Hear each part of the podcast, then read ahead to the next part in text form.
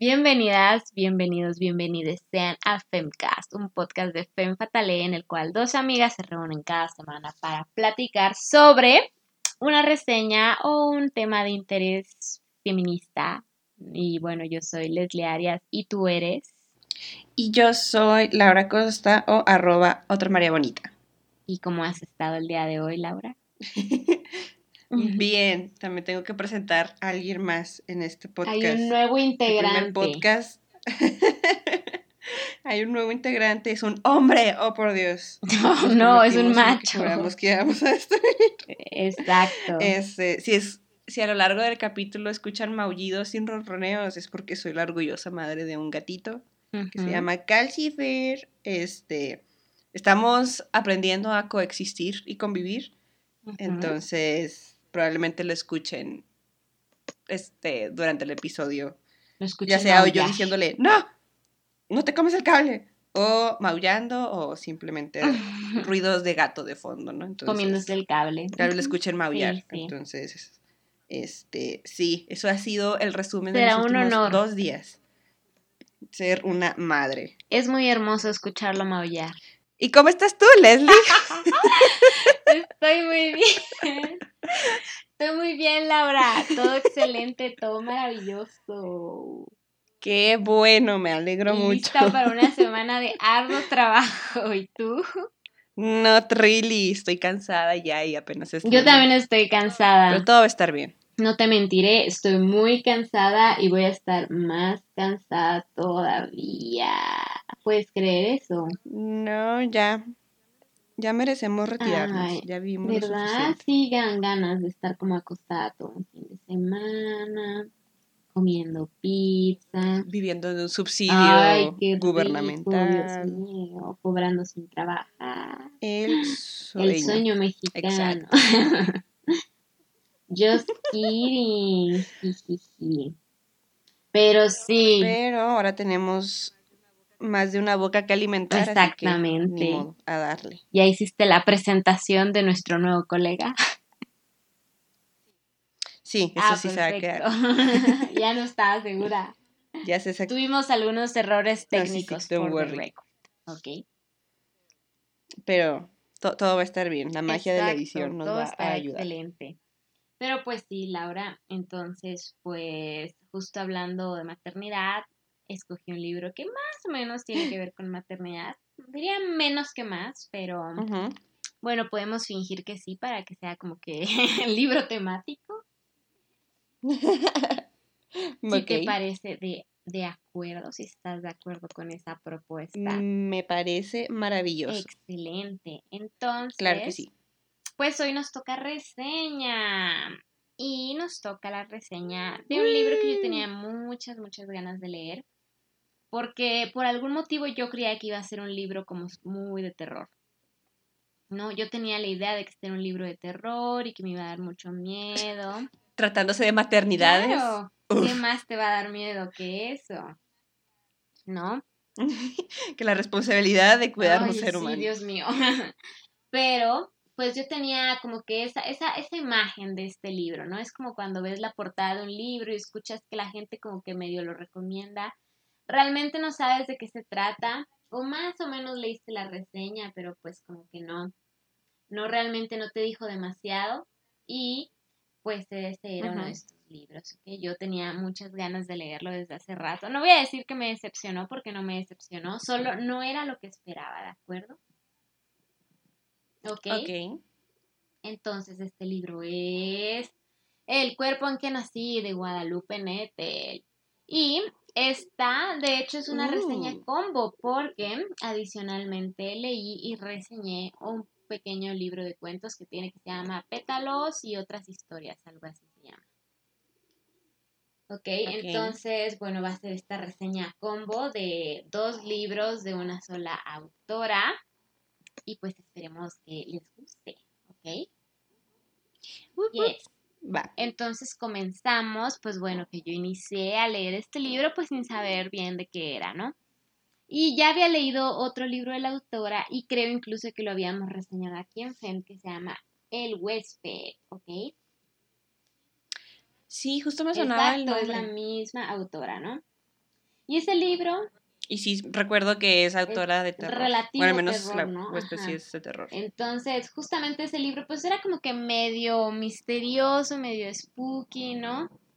Entonces, pues como que yo tenía la idea de que iba a encontrarme con algo parecido. Y si bien este libro sí tiene elementos que son como que oscuros, no lo llamaría un libro de terror.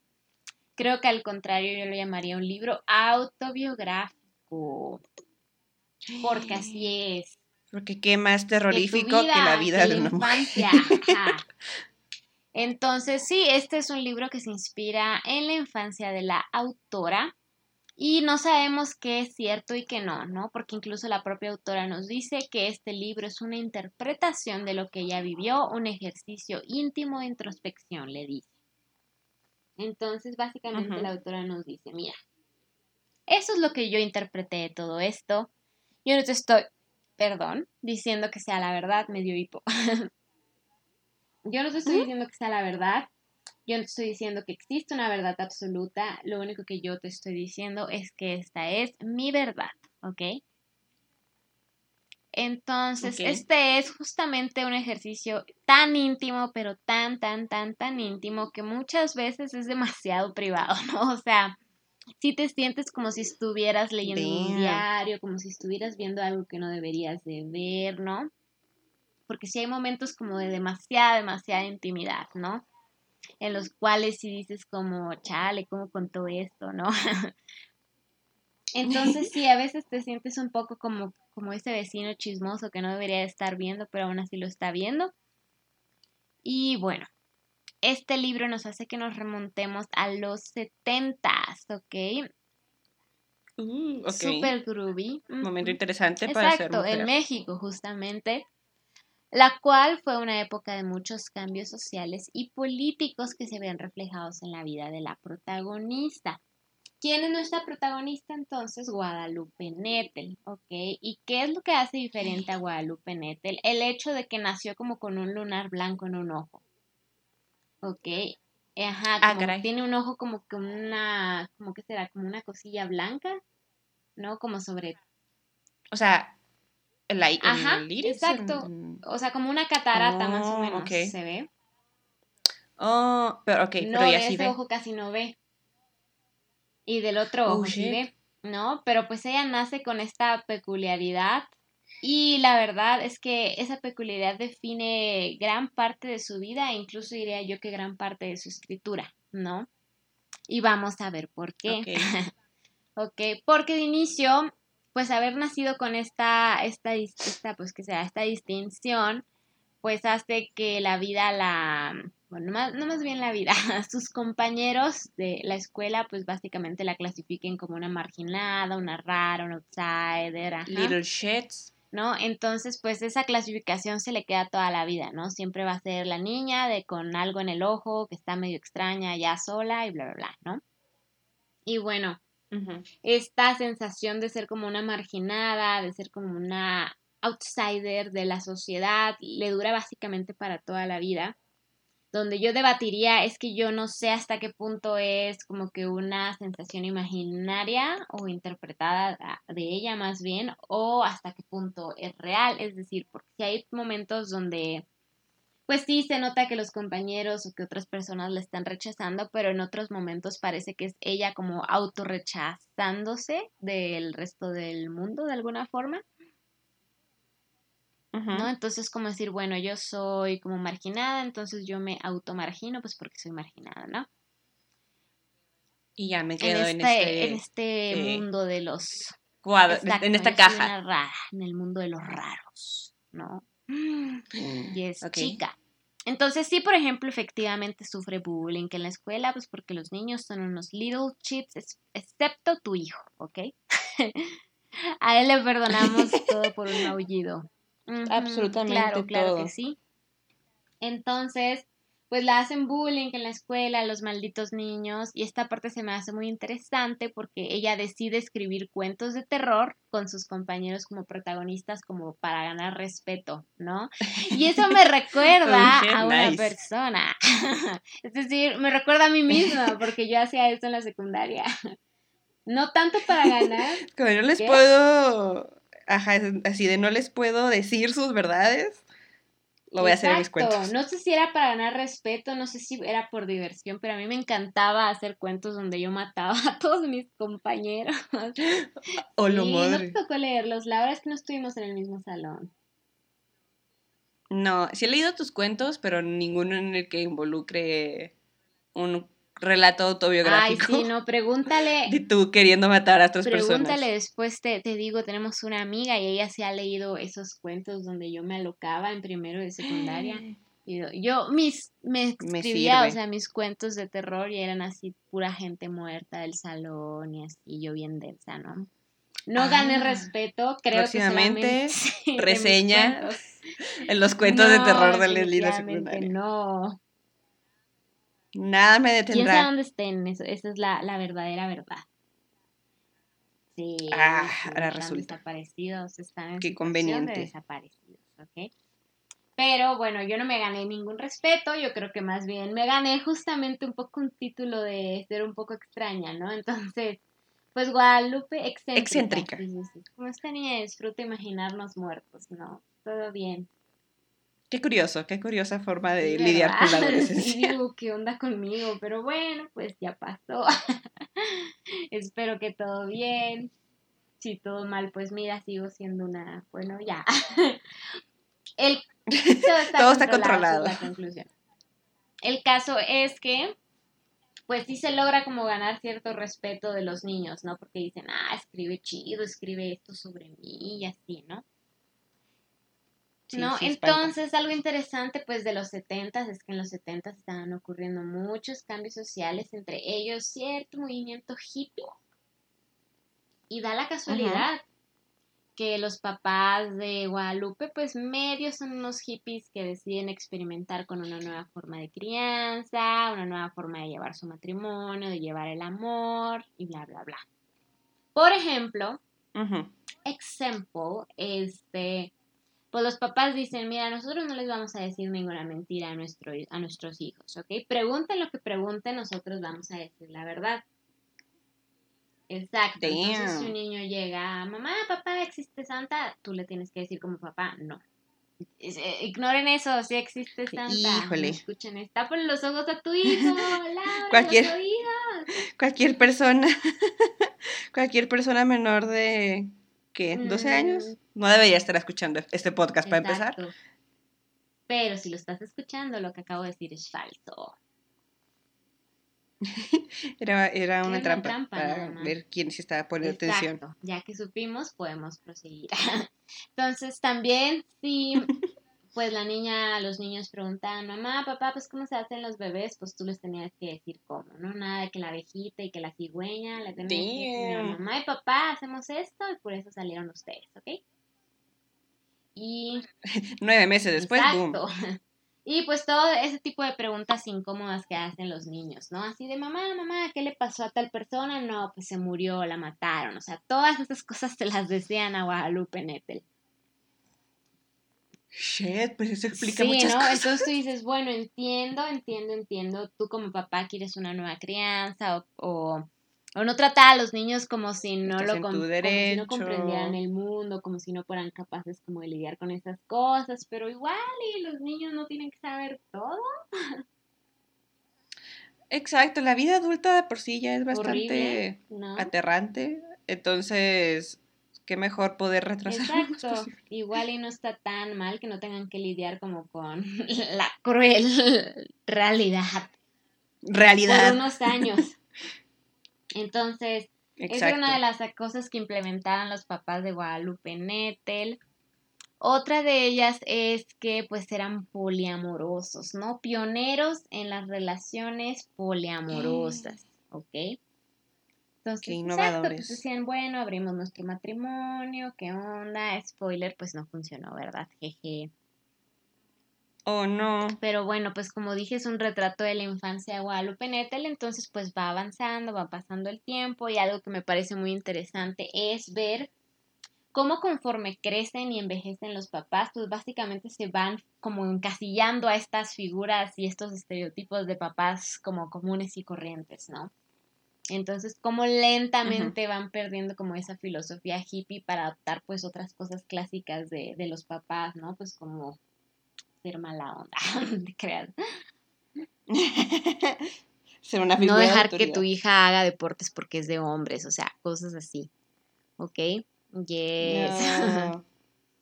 Entonces, bueno, Guadalupe Nettel dice que en esta época, pues los hijos eran unos conejillos de indias para los padres, ¿ok? Y... Qué manera tan interesante. De verdad. Yo también dije, wow. Pero, pues nos da un ejemplo de por qué, ¿no? Nos relata en el libro de cómo su mamá, pues en un momento de crisis, pues dice, mira, pues voy a llevar a todos a mis hijos y a mí, nos vamos a ir a vivir a Sonora, al desierto de Sonora, donde hay un tipo de secta. Exacto. Oh, y vamos a vivir en la secta y vamos a ver si les gusta vivir en la secta y si se acostumbran a vivir en la secta, pues para quedarnos a vivir para siempre en la secta, ¿no? Entonces sí fue un oh, momento donde la mamá nomás dijo, bueno, pues vamos a ver qué onda, ¿no? Cuando pues sí, creo que de spoiler. O la de aventura. ¿no? Pues cuando sí era una cosa como que muy delicada, ¿no? Irse a meter a un culto extraño en, en medio del desierto, ¿no? Que realmente como que nadie sabe bien qué están haciendo, a qué se dedican.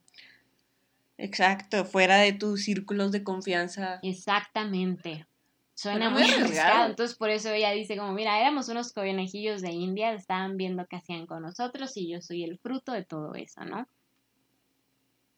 Entonces, bueno, este libro pues se desarrolla a partir de los 70 en México y pues coincide el tema de los exiliados y los perseguidos de América Latina, ¿no? Por ejemplo, los que salieron de la dictadura en Chile. Y pues México como hermoso país, fan de los derechos humanos y la libertad, pues les dio refugio a todas estas personas, ¿ok? mientras perseguía a sus propios detractores, ¿verdad? Y los encarcelaba y los mataba y los desaparecía. Pero bueno, ¿quién, quién soy yo para juzgar candil de la calle, oscuridad de su casa? Jaja. México, mágico.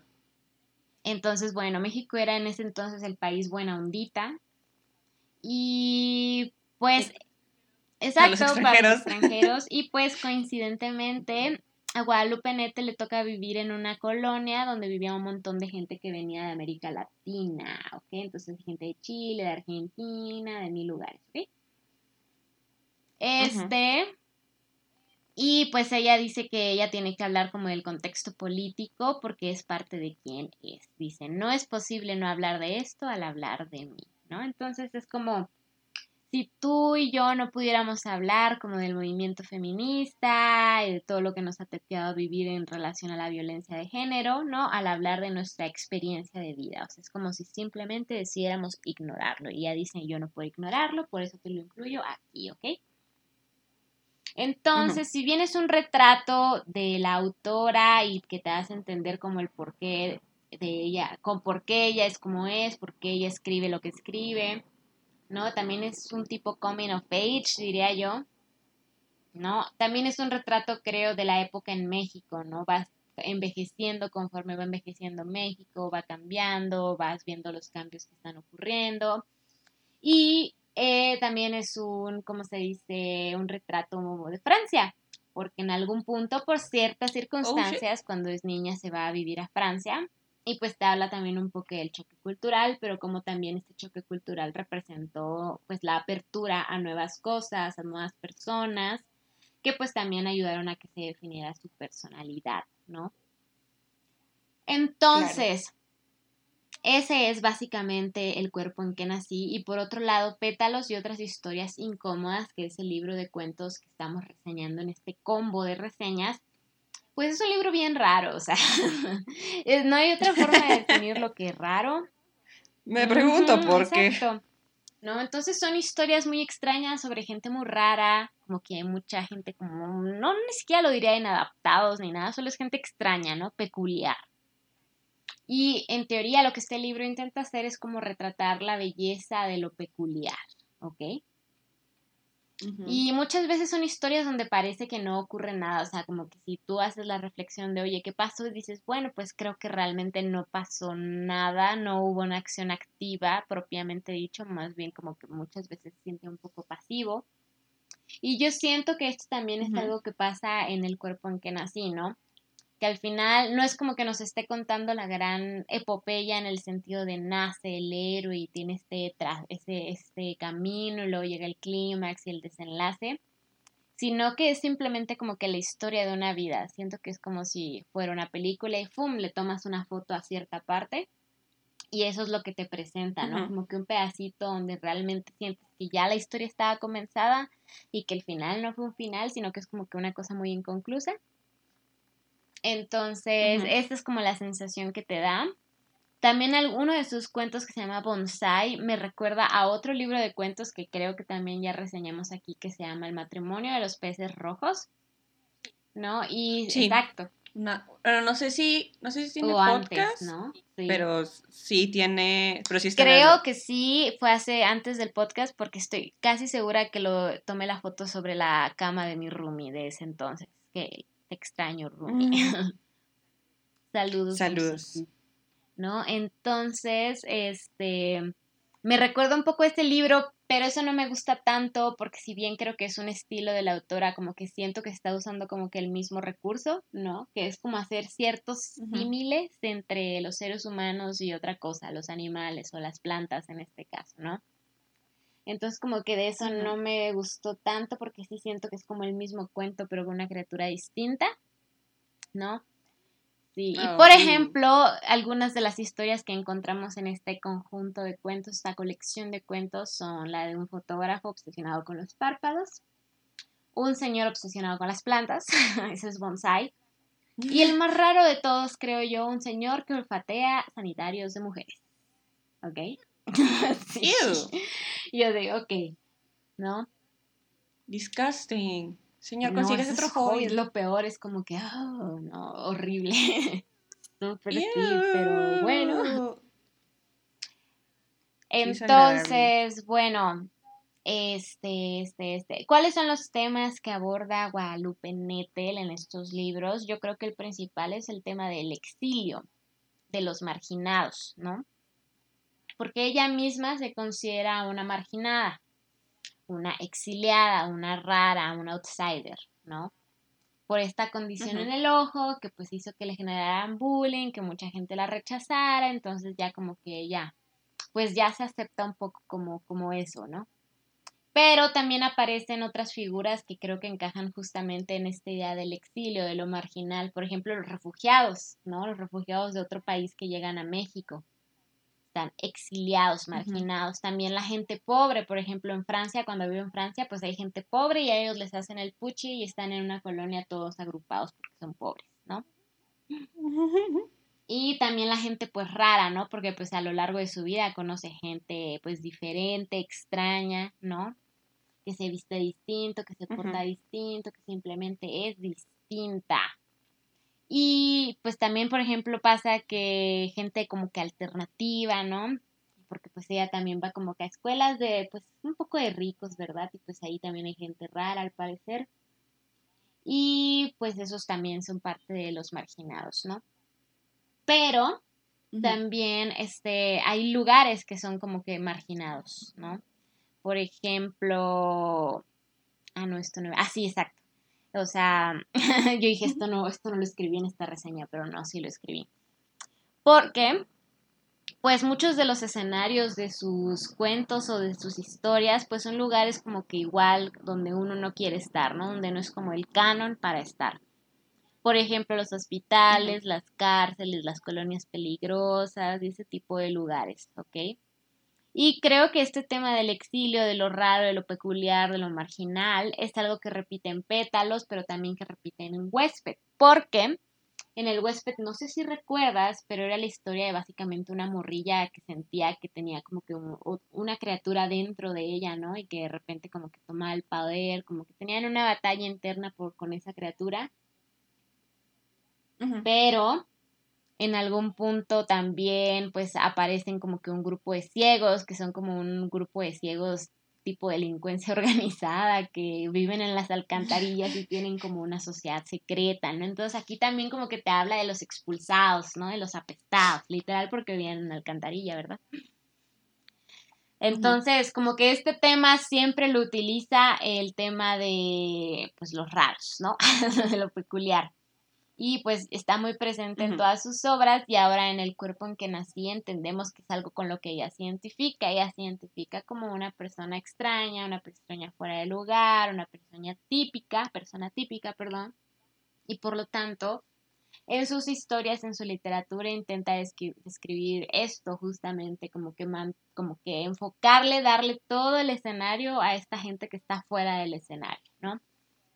Algo que creo que está cool de este libro es que mm, ella como que aboga un poco la importancia de asumir y aceptarse como tal, ¿no? Entonces como que dice, soy rara, mucha honra y voy a ser lo más rara que pueda. Y ustedes se tienen que aguantar mi rarez porque esta soy yo. Y eso se me hace bastante cool, ¿no? Porque Exacto, es como encontrarle un poco la belleza a lo raro, a lo peculiar, y eso se me hace bastante, bastante bonito, incluso. Exacto, entendiendo que ella se siente así igual como una expulsada, ¿no? Como una persona rara, como una persona ajena. Y bueno, como dije antes, pues quizás lo llamaría un coming of age, pero como que no hay un momento clímax que siento que estas películas suelen incluir, ¿no? Como un momento donde el personaje tiene se prueban. Exacto. Tiene algún tipo de epifanía, vive algún momento pues que cambia para siempre su vida, pero aquí realmente no, como lo dije, es como una vida cotidiana, ¿no? Relativamente cotidiana porque sí le pasan cosas muy raras, pero me recuerda un poco incluso a Apegos Feroces de Vivian Gornick, que era como el retrato de una vida cotidiana y decía que era súper importante retratar este tipo de cosas, especialmente en las mujeres, ¿no? Entonces, de alguna forma siento que es eso, como que ella no tiene la aspiración de, de ser presuntuosa o de ser como que súper simbólica. es más bien como... Ajá, es más bien como decir, mira, pues esto me pasó, ¿no? y bueno, pues eso fue y ya pero, ¿cómo se dice? Hasta ahí, como que no, no, intenta más y creo que era una de las cosas que leí que se le criticaba más, pero pues siento que la intención de ella no era eso, era más como personal, como desahogarse y como que ya lo lanzó al mundo, lo dejó ir, sanó esas heridas y listo. A seguir. Exacto. Y otro tema que considero que maneja es el de la relación entre las mujeres en la familia, ¿no? Por ejemplo, aquí justamente como que podemos ver tres generaciones de mujeres coincidir, porque de inicio está la abuela, que es una señora súper conservadora, está la madre, que es una señora al inicio hippie, muy liberal, pero luego tiene como que una crisis existencial. Y está ella, la hija, ¿no? Que está como que buscando una identidad, no se identifica con la abuela, pero tampoco exactamente con la mamá y sus ideas de meterse a una secta, ¿no? Completamente entendible. Entonces como que realmente está descubriendo qué tipo de mujeres y creo que podemos ver muy bien retratado el choque generacional entre estas mujeres, ¿ok? Y bueno, algo que se me hace interesante es que pues no es spoiler, o quizás sí, no, no es spoiler, pero pues la madre no quiere que escriban sobre ella, ¿no? Porque la, la hija le dice como, oye, voy a escribir una historia sobre mi infancia y la mamá está como, no, ¿qué vas a decir de mí? Está bien, pero no hables de tu madre. vas a hablar mal de mí, es que me odias y bla, bla, bla. Y decidí incluir este último comentario porque me parece, estoy casi segura que en Apegos Feroces pasaba algo semejante, ¿no? Que la autora le decía a la mamá, como voy a escribir un, mis memorias, y la mamá empezaba como, no, vas a hablar mal de mí, vas a decir que soy lo peor, ¿no? Entonces se me hizo un fenómeno interesante de las mamás.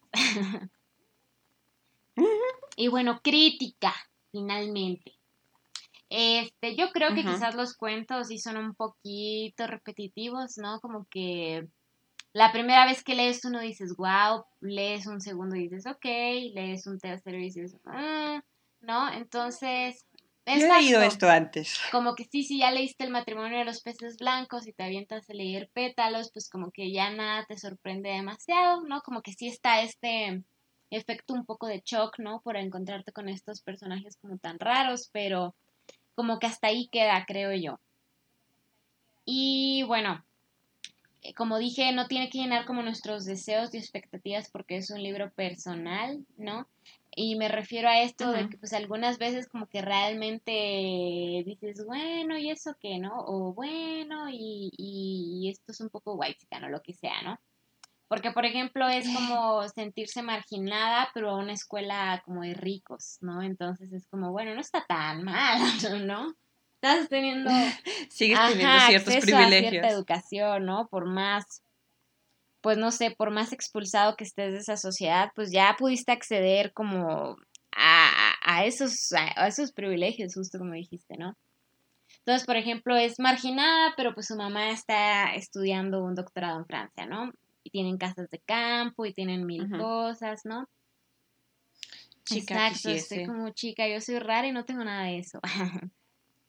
no, No me tocó la repartición de esa rara. Pero, pues justo es la reflexión que dice como, bueno, pero no tiene que, o sea, no tiene que decir como, no, pues yo fui una víctima y yo sufrí mucho, pues porque, pues sí sufrió a, su manera, ¿no? Eh, a través de su perspectiva, en sus experiencias, que quizás nosotras no las entendamos porque no nos tocó vivir lo mismo. Pero a lo que voy es que justo creo que no tenemos como que, que criticarle como tanto eso, pues porque al final pues es su vida, ¿qué puede hacer? Ni modo que la cambie, ¿no? Pues sí. Nosotros somos las que, bueno, en este caso tú eres la que escogió leer, Exacto, entonces... ¿no? Y pues si yo quisiera... Si no te gusta, lo pudiste haber dejado. Si yo quisiera así como, no, a mí cuéntame una historia de sufrimiento, ¿no? De cómo, este, no sé, refugiados o algo así pues yo pude haber leído otra cosa, pero si esa no fue la vida de la autora, pues no tiene por qué serlo. Porque también me acuerdo que leí una crítica y se me hizo medio pomposa. que decía como que es que, que este tipo de libros donde como que el autor relata como su propia vida para que tú entiendas cuál es como el, trasfondo detrás como de su arte, pues que esos eran libros muy pros y que el autor es porque era súper pro, ¿no? Y que pues claro que, que Guadalupe Nettel no fue tan pro porque pues cómo está que ella empezó a escribir para ganarse el respeto de sus compañeros, o sea, como que le hizo una crítica a su persona, siento que era, intentaba decir como no eres suficientemente artista para hacer un libro, sobre, ti. sobre ti, pero pues me quedé como, damn bro, o sea, ¿por qué exiges? Si no te gustó nada más. Y aparte, claro, claro, claro que pues las comparaciones eran con hombres, ¿no? James Joyce hizo esto, bla, bla, ah. bla. ¿no? Exacto. Entonces sí creo. Preséntenme algo nuevo. Entonces sí creo que es un libro muy interesante, es muy interesante para conocer a la autora, para entender el porqué de su obra. Sí lo recomiendo a El cuerpo en que nací. Pétalos no me gustó demasiado, como que sí, yo estaba así como que, mm", ¿no? Pero en general sí creo que es un libro bastante interesante. Creo que a la autora le tocó vivir cosas bastante interesantes y que es muy cool poder ver cómo a la vez que ella envejece, envejece en México y envejece muchas historias a su alrededor. Hay un par como de momentos que me gustaron mucho, están tristes, pero al mismo tiempo están como que muy interesantes. Siento que se acercan un poco más hacia lo spooky, por eso me gustaron más. Y pues al parecer son cosas reales, entonces eso lo hace muy interesante. Oh, shit. Basado en una historia real. Pero sí, esa es mi conclusión de El cuerpo en que nací. ¿Qué opinas, Laura? Chan, chan, chan. Opino que es un, suena que es un libro muy interesante y diferente de lo que de manera canónica estamos acostumbrados a leer, que es como mencionaba, de que, o esta historia con inicio, nudo y desenlace, de estos personajes eh, heroicos o que tienen este crecimiento muy específico eh, y que no porque todos los libros, bueno, al menos los libros populares sean así, es como que la fórmula que tengan que seguir absolutamente toda la literatura, ¿no?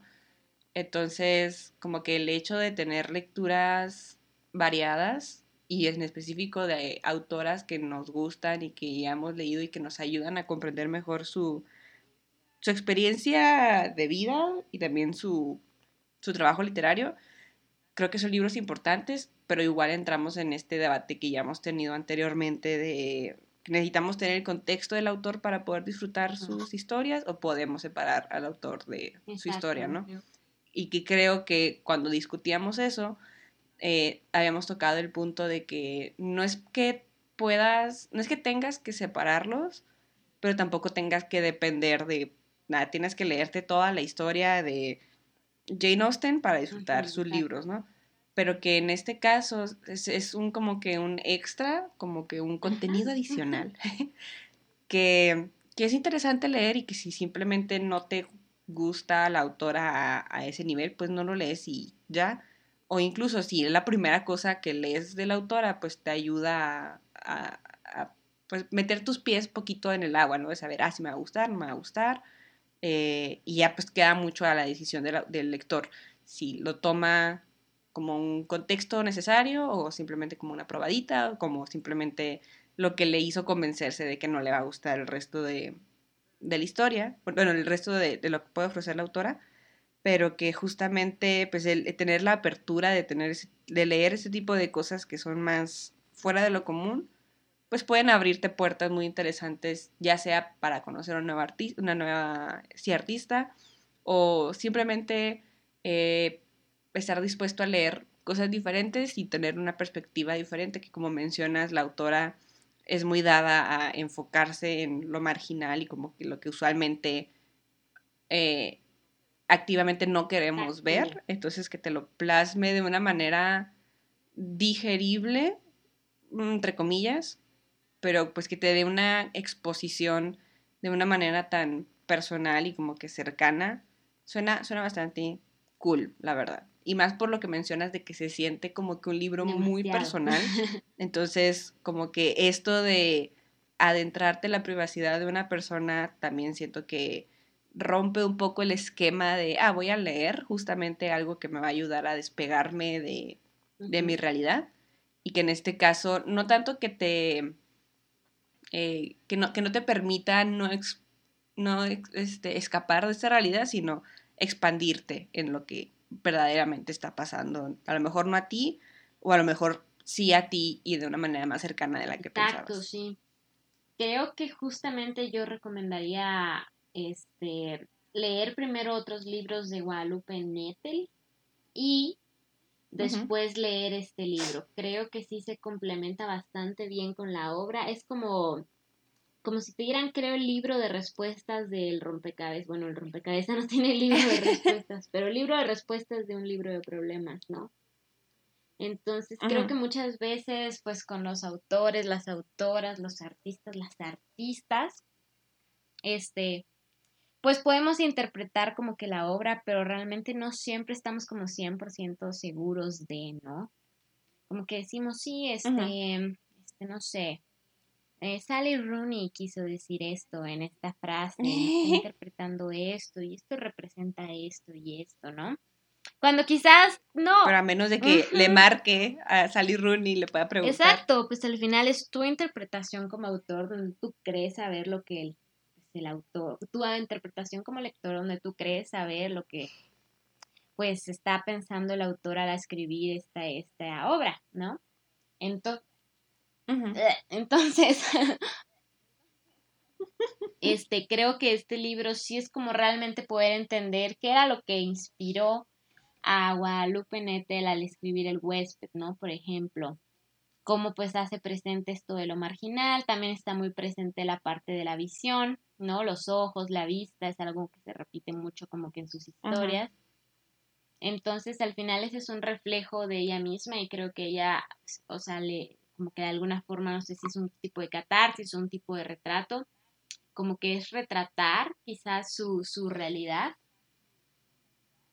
y creo que justo por eso este libro es como que bastante interesante, como un libro complementario a las otras lecturas de Guadalupe Nettel. Creo que lo cool es que realmente no es pretencioso, no es como que te esté intentando decir, mira, soy un genio, soy un súper genio literario. Exacto, más que nada, es bastante sencilla, es bastante, pues mira, pues yo empecé así escribiendo historias de terror para los niños para que me tuvieran miedo, ¿no?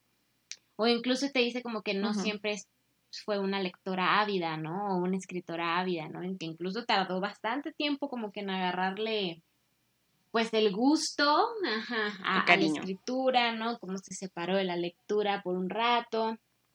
O sea, creo que, este libro hubiera resultado bastante insufrible si ella hubiera tenido una personalidad completamente distinta, ¿no? Así, mírame, mírame, mírame, ¿no? Siento que realmente fue algo que hizo como para ella, lo publicó y que realmente dijo, mira, a mí no me importa pues, tus críticas porque al final pues, lo único que estoy haciendo es como retratar mi vida. Es mi libro y va a ser con mi libro lo que yo quiera. Entonces sí, digo, estuvo interesante, como dije, yo esperaba otra cosa distinta, pero no salí este, decepcionada, ni mucho menos, ¿no? La verdad es que salí bastante satisfecha. Es un libro muy, este, pues no, fácil de leer, pero sí, este, o sea, no, no está denso, abrumador, ¿no? Realmente sí es como si alguien te estuviera platicando estas cosas. Entonces sí es algo que recomiendo como una buena lectura complementaria a leer las otras obras de, de Guadalupe Nettel. Creo que aún así sin este libro se puede entender como cuáles son los temas que ella suele manejar en sus historias pero aquí como que te explica el trasfondo de, ¿no? El como, yo hablo de la gente marginal, pues porque yo me sentí una persona marginada, ¿no? Bla, bla, bla. Entonces, sí, esa es la, mi opinión. ¿Qué opinas? Nice. Pues concuerdo con, no, no, lo he leído, tampoco no he leído nada de, de, Guadalupe hasta el momento. Sí tengo muchas ganas, sobre todo de, de ¿es la huésped el o huésped. el huésped? Creo, sí. De El huésped. lee huésped. Eh, pero, o sea, sí me, no diría que me decepciona, pero que, como mencionas, como que tu crítica principal, o al menos la que detecté que es tu crítica principal, es que se vuelve un poco repetitivo en cierto punto. Entonces, eh, creo que eso, pues, igual no lo he leído, pero que probablemente cuando si lo lea, también me, no diría que me decepcionaría, pero que sí se volvería como que Sí, creo que frustrante más que cierto punto de cuentos. Las novelas siento que it's okay, pero los cuentos como que sí digo. Ajá. Mm". Es que justo creo que el, trabajo de curar un conjunto de cuentos es muy complicado, porque tienes como que tener sí un tema eh, común dentro de tu línea, de tu libro, pero a la vez no puedes ser tan repetitivo, entonces también por ahí se va, es como de, está bien, fine, o sea, ya es bastante un logro que haya escrito más de un cuento bueno, es mucho más de lo que yo puedo decir, y que lo haya publicado y que pues haga todo el proceso, ¿no? De poder, que, lo que lo podamos tener nosotros en nuestras manos, entonces, o sea, tiene sentido que, que se apegue a los temas que ya conoce y con los que se siente cómoda profundizar, pero que igual estaría chido verla eh, experimentar en con otro tipo de temas o con otro tipo de cosas. Que de todas maneras es, suena que es una autora que experimenta, o sea, que no te presenta, como mencionaba, esta fórmula de siempre, pero que justamente igual podría a lo mejor explorar más que nada, más que formatos y técnicas, sino temáticas. Sí, sí, sí, o sea, al final creo que le apasionan mucho estos temas, ¿no? Del exilio, de los ojos, como un poco de, del... Que está bien. Pero pero que vemos si tiene este talento, pues estaría chido verlo dándole voz a otras temáticas. Sí, sí, sí, sí. Este, y pues es muy simpática. me cayó bien porque vi algunas entrevistas de ella y dije, ah, mira, qué buena onda se ve. Por favor, no nos odies si llegas a escucharnos. No, me escuches, me da vergüenza. Ah, te creas. Exacto, pero sí, en general se es, o sea, me cayó bien la autora, me cae bien ella como persona. Quizás es porque empatizo, ¿no? Un poco con ella me siento Guadalupe en este la hora. Aguántense porque voy a estar insufrible. y soporten. Entonces, sí, mm. es un poco eso, digo, habrá, creo que tiene otra novela que me parece que ganó un premio, no me acuerdo cuál. Habrá que leerla, a ver qué tal está esa. Pero pues por ahora llevamos como tres, cuatro libros de Guadalupe Nettel y pues nos ha gustado bastante. Entonces, mm se está volviendo una de las favoritas del podcast. Pues no sé si la favorita, pero creo que sí es una, una buena autora. Al menos tiene el sello de el sello de recomendación. De que la, la TQM mucho. Amamos. Y así, pero bueno, esa fue la reseña, Laura. pues qué emoción. O sea, qué, emoción poder discutir de libros diferentes y llegar a poder, poder ponerlo en el mapa de otras personas. Para eso, este, para, eso hicimos este podcast. Entonces, está cumpliendo su función, es una gran alegría eso. Volvimos un poco a nuestras raíces, a nuestros orígenes. Yes, entonces bueno, pues espero que les haya llamado la atención y que pues todos lean a Guadalupe Nettel, porque me cae bien. Yes. Eh, exploren. pues sí, Laura, no sé si quieras que pasemos a la recomendación de la semana, que creo que tenemos una en específico. sí, eh, bueno, igual creo que, pues yo ya la recomendé, si es lo que creo que estoy pensando que vas a recomendar. Mm, a ver. Eh, no sé, o sea, es que no sé si lo que tú quieres recomendar es lo que Sí, Everything Everywhere. Bueno, o sea, mi recomendación esta semana, la verdad, he estado muy ocupada cuidando un gatito, así que mi recomendación es que si está en sus posibilidades y tiene la responsabilidad y tiene los recursos, adopten a una mascota. Entonces, ya sea un perrito, ya sea un gatiro. Igual les digo, tengo dos días con él, pero ya. Que nos maulle. Entonces, me ha traído mucha, mucha, mucha alegría. Está dormido. Así que aquí he estado intentando calmarlo durante todo el podcast. Este, ahorita te mando una foto de cómo es cómo se ve el setup desde este lado. Pero sí, si tienen la, espinita de poder darle un hogar a, una criaturita, eh, no lo duden y háganlo. Entonces, esa es mi recomendación. Y investiguen muy bien antes de, adoptarlo. O sea, vean todos los videos, todos los artículos, usen el internet para algo bueno y escojan darle un hogar a una criaturita, insisto, si está en sus posibilidades y está en sus recursos. Y sepan que es una responsabilidad de por vida, ¿ok? Y sepan que es una responsabilidad de no durante están cachorritos, sino que se va a quedar con ustedes. Gente que abandona mascotas, gente que pateo personalmente. Fuck you. Eres un asco. Exacto. La verdad. Están, están trayendo a un nuevo miembro de la familia a su casita, así que trátenlo como tal.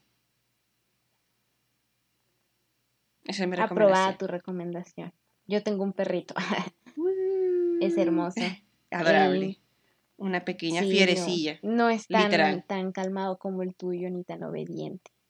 Pero lo amo, lo amo aún así. Daría mi vida por él. Amamos, amamos a Gara. Salido, saludo a Gara. Y pues sí, pues supongo que Cuéntanos ahora si tú, ¿cómo fue tu experiencia? Soy una mujer nueva. Soy una mujer nueva desde que salí de esa película. es que right. Es una película importante. Sí, sí, sí.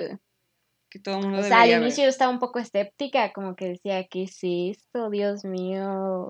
Demasiado hype. ¿Qué está pasando? ¿Qué onda con esta película? Qué rara. No, yo como que decía, está cagada, pero está extraña. Mm. Porque todo el mundo le encanta. Exacto, esa era mi, mi, cuestión al inicio. Otra película de multiverso. Yo dije, está muy rara, yo no sé cómo van a hacer para cerrar esto de forma seria. Y ¡mua! Chef Kiss, la verdad. Y plot twist, por unas piedras. Exacto, sí, sí, sí. Y lo más interesante es que con una sola frase te hace entender muchas cosas. O sea, no se tiene que aventar un monólogo, un personaje como para que entiendas ese sentimiento, ¿no? De, de, mm, no sé, estar navegando en el universo sin sentido y así como que te dice una sola frase y lo entiendes y entiendes al personaje y quieres llorar y bla, bla, bla. Exacto. Entonces, es, una gran película, véanla todo. Sí, sí, sí, sí, salí siendo otra persona por completo, este, cambié, ahora soy cristiana, bla, bla, bla. Me alegra que no entra en la lista cosas de prohibidas. Cosas no, sí, sí está buena, la verdad, ¿no? Deberíamos juntarnos. Súper sí, pero no porque lloro. Lloré. Yo estaba al inicio de porque lloro. Yo también. ¿Qué pasa? Y luego ya al final dije, luego tres cuartos de la película ya entendí, después. ya entendí, perdóname. Y ya. Sí, en mi caso sí fue ugly cry, así de... Yo me contuve, me contuve porque iba con otras dos personas y, yo dije, no sé si están llorando, no voy a dejar que me vean llorar. no quiero Y yo nada más limpiándome la lagrimita así como si me estuviera rascando. Yo de, no, no estoy llorando, ¿ok? a lo mejor... Tenemos que verla para poder llorar. Ay, sí, pero sí, soy una mujer distinta. La verdad sí sanó algo en mí que yo no sabía. ¿Verdad? No sabía, exacto, te sana cosas que no sabías. y ni siquiera lo tenía esperanzas de que hiciera algo así. o sea, sí la película la empiezas a ver y dices, ¿what? Y luego de repente, ¡bam! Se pone denso. De repente todo tiene Entonces, sí, Chef Kiss para esa película, súper recomendación de la semana. Pero Llevan dos semanas. Claro. Recomendados, así que, no ha ocurrido Si no lo han visto es porque nos odian. Y otra. Si no nos odian, vayan a ver. otra recomendación que vi que se me hizo chida es La hija oscura. ¡Oh! Sí, la vi también. ¿La viste este fin también? Oh me había olvidado. Mm, no este fin, pero hace relativamente poquito. Yes, sí, exacto, ¿verdad? Y bueno, el nombre se me hace raro porque siento que, que pues no es como lo que querían expresar, pero muy buena película. Es que creo que en inglés es mejor y no Ajá, la eh, Según yo en inglés no es The Dark Daughter o algo así, es otra cosa. No, es The Lost Daughter. Es como que tiene más sentido. Ah, mira, ya entendí por qué se llama así. Apenas. Right. No, pero habla de la maternidad, pero de esta visión no bonita de la maternidad, muy realista, creo yo. Y claro que cada personaje toma decisiones como que cuestionables, pero creo que hace muy bien su labor de retratar la pesadilla que puede llegar a ser la maternidad. O sea, yo estaba estresada de esos niños y ni siquiera eran mis hijos. Yo sí. hijo ya cállate niño, se crean, ¿eh? Ya deténganse. Pero sí, entiendo. Pero, de no ser mamá sí. de una persona, pero sí puede llegar a ser muy abrumador y creo que justamente una parte que ella menciona que dice que soy una unnatural mother es como que es que justamente, o sea, nos han dicho que tenemos que ser una madre natural y que te va a venir como instinto y pues no es así. y eso creo que hace que justamente sea algo muchísimo más complicado. Nuevamente no soy mamá. ¿Cómo no? ¿Y eso que tienes ahí? si algún día no soy mamá de un humano, eh, pero sí, justamente más en un mundo en donde tomar la decisión de ser madre no se vuelve más complicado, eh, suena aterrador, pero creo que justo estas películas ayudan a ampliar el concepto que tenemos de madre y ser mucho más pacientes, incluso con nuestras propias mamás. Eh, y bueno, las mamás que vemos en la calle, y justamente si nosotras llegamos a ser, exacto, si llegamos a ser mamás de personas algún día, eh, espero que sea en un mundo mucho más comprensible. Sí, y algo que me dio mucha risa, jaja, es que me puse cuando ya acabé la película a ver como que algunos videos en YouTube, ¿no? Porque me gusta hacer eso, como ver qué opina otra gente. Sí. y me topé con un video de un vato y me dio mucha risa porque decía, es que, ¿por qué no simplemente le deja los niños a su mamá o a su marido? Y yo, bro, tenías que ser claramente un hombre, ¿verdad?